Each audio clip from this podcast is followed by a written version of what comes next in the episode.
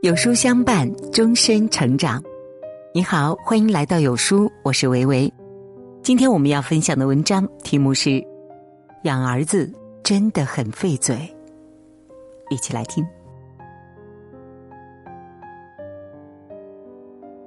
周末的时候，路过小区对面的广场，那里有一个很高的充气城堡，每一次里面都是孩子的嬉闹声，还有四周围绕着的妈妈或者是爷爷奶奶。你会发现，那些粗着嗓子喊话的大人，常常照看的是男孩儿，因为男孩们一放进去，简直就像是孙悟空大闹天宫，不是你管束了的。我仿佛看到几年前小小鱼在里面玩耍，我在外面喊着的情形。哎，小心啊，别撞到了小弟弟小妹妹，要不要喝点水啊？虽然说好了，孩子玩耍的时候不要干涉孩子。可是几个男孩子到了一起，你推我撞的时候，你不交代几声，不好好留神，还真的不行。如果带的是女孩，要少说很多话，因为你说的他们都会记得，小心翼翼的。只要你费心一点看着，别受伤了。所以呢，我有时候真的羡慕养女儿的朋友。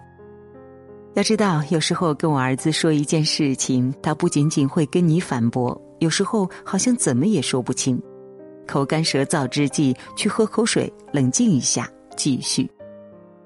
那前几天呢，小小鱼跟自己的表哥还有小表妹在一起玩本来呢是跳绳，后来玩那个套在脚上转圈的球，结果呢，妹妹玩的时候会把边上的物品清理开，跳起来也稳稳当当的，哥哥们一跳呢。尽管已经叮嘱他们小心一点，把物品拿开，告诉他们在家里不适合跳，可说了这么多，结果如何呢？一个塑料桶被砸了一个洞，边上休息的老奶奶也差点被撞倒。你不说他们几句，提醒几句，那结果可能会更糟。有妈妈说，男孩们呢，天生就是粗枝大叶的马大哈。家有男孩，妈妈不仅要操心，更是费嘴。仔细想想，还真是如此啊。有的时候想一想，造物主在男孩们身上也真的花了不少心血。在性别差异心理学当中提到，还在襁褓之中时，男孩身上就富含一种叫睾丸素的物质，它是一种雄性激素。因为它的存在，男孩们喜欢爬树、登高，喜欢富有刺激性的比赛，喜欢做冒险性的事情。如今呢，跟小小鱼一起玩，我总是跟他提醒说：“轻一点，轻一点。”因为他们激动起来，真的就会不管不顾的，有的时候还冷不防给你来几下。小时候还能承受住，如今他用力的击打我一下，简直感觉老命都要丢了，只能提醒。加求饶。他可能觉得眼前的爸爸为什么没有像以前那样跟自己滚来滚去，或者是打打架了？真的是打不动了呀，儿子。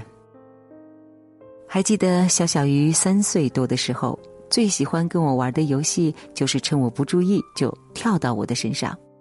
那个时候觉得挺惊喜的，猜猜是谁坐在我的背上？你猜，我闹，能玩很久。可如今呢，已是小学生的他，也没以前那么黏我们了。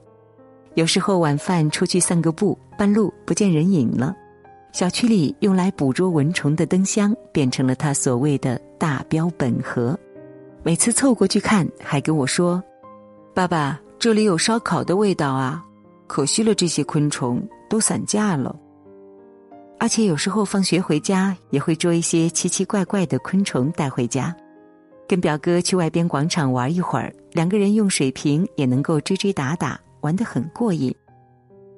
如今我们理解了他们，就能够坦然很多。当妈妈开始念叨他的时候，我会跟他说：“男孩们都差不多，没事儿，少说几句吧。”也许这是作为老父亲的亲身体验，我们都是这样长大的啊。在生孩子之前，几乎所有的母亲都憧憬过，在安安静静的午后，孩子玩着玩具，而你呢，泡一杯茶，看一会儿书，能体味这亲子之乐，岁月静好。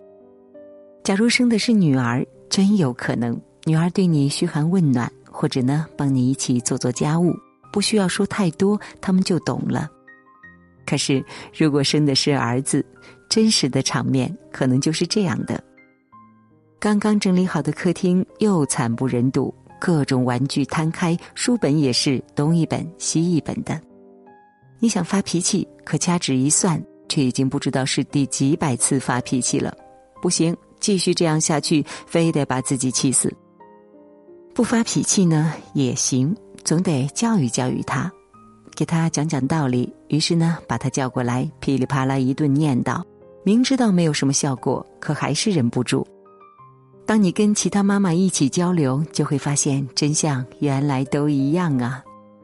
情况也许是没有比你好的，只有比你惨的，好像所有的破坏和问题总是在男孩们身上出现。开学的时候，你几乎习惯了每天都要问：作业本写了名字吗？课本都带了吗？电话手表带了吗？水壶要记得带回家啊！路上小心，早点回来。回到家里，又开始了这样的对话模式：去做作业了。怎么还没去啊？快点快点，要吃饭了。作业写完了吗？为什么这里还没写完整？为什么我说了几遍你还是没有写啊？为什么为什么？哎呀！最后呢，气得无话可说，只能静静默念。哎，这是我亲生的。有的时候冷静的想一想，养儿子注定是在废嘴的路上，无法回头了。可还是要想想办法，怎么跟男孩们说会更有用一些呢？跟孩子有效的说，给他们具体的指令。其实男孩子的世界更喜欢直接动手，给他们明确的指示。比如说，夏小鱼经常把家里的书本七零八落的铺在床上，读了之后忘记了收拾，妈妈见了就会喊他过去收拾。快来呀，把这些书收了。有时喊了好几遍，他还是在客厅的沙发上鼓捣着自己的玩具，或者是看书呢。结果妈妈气得不行，觉得他是故意的，而他却说自己没听见。这时你数落他，跟他说理没啥用处，下次还会是这样。不如呢，先到客厅把他叫过去，然后清晰明了的告诉他，把书本都放回书架，整齐的摆好。那这个时候呢，他会知道去做，因为你的指令具体了，而且也到位了。跟孩子好好说，调节说话的声调和语气。如果你不想孩子天天跟你大喊大叫，那就要首先自己做好，因为孩子会学你说话的样子。那其实说话的语气也决定孩子的接纳程度。比如有时候给小小鱼辅导作业，我看到他粗心大意。就会用严肃的语气跟他说，甚至说下次还这样就要打手心了。能够感觉到他很紧张，那这时我说的话他好像是听了，其实并没有听进去，也许在想着自己会不会真的挨打吧。那如果呢，换一种语气，先对他的粗心表示理解，因为我们都会犯错嘛，然后我们再来具体说怎么改。那这个时候，他在轻松的状态下，辅导效果呢也会好一些，而且还能延伸一些知识点。可惜的是，这种好脾气真的很难保持，能少说就少说，管住自己的嘴。有的时候，你跟孩子讲道理，会发现他们其实都明白，只是还无法控制自己的行为。他们需要时间去改、去练习。那这个过程呢，父母一定要。有耐心。我们在最容易激动的时候跟孩子说个不停，有的时候是带着怒气，有的时候是带着焦虑和压力，这些都会传递给孩子。长期如此的话，孩子会想着躲开你。那这个时候呢，真的需要父母相互提醒，能少说就少说几句。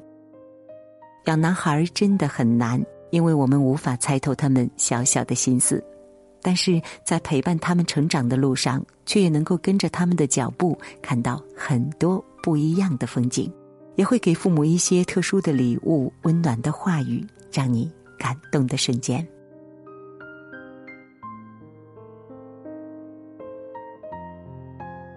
养儿子费嘴，养女儿费心，如何养育孩子才算合格的父母呢？那今天有书君推荐给大家一个优质的育儿平台——有书少年，用最专业、最实用、最科学的育儿文章，助您做一个三观正的父母。长按识别二维码关注有书少年，免费读名人传记，影响孩子一生的格局。今天有书君想跟您做一个小游戏。打开有书公众号，在后台对话框回复数字一到十当中的任意一个数字，注意是后台哦，不是留言区，我就会发给您一篇能够代表您今天心情的文章哦，快来试试吧。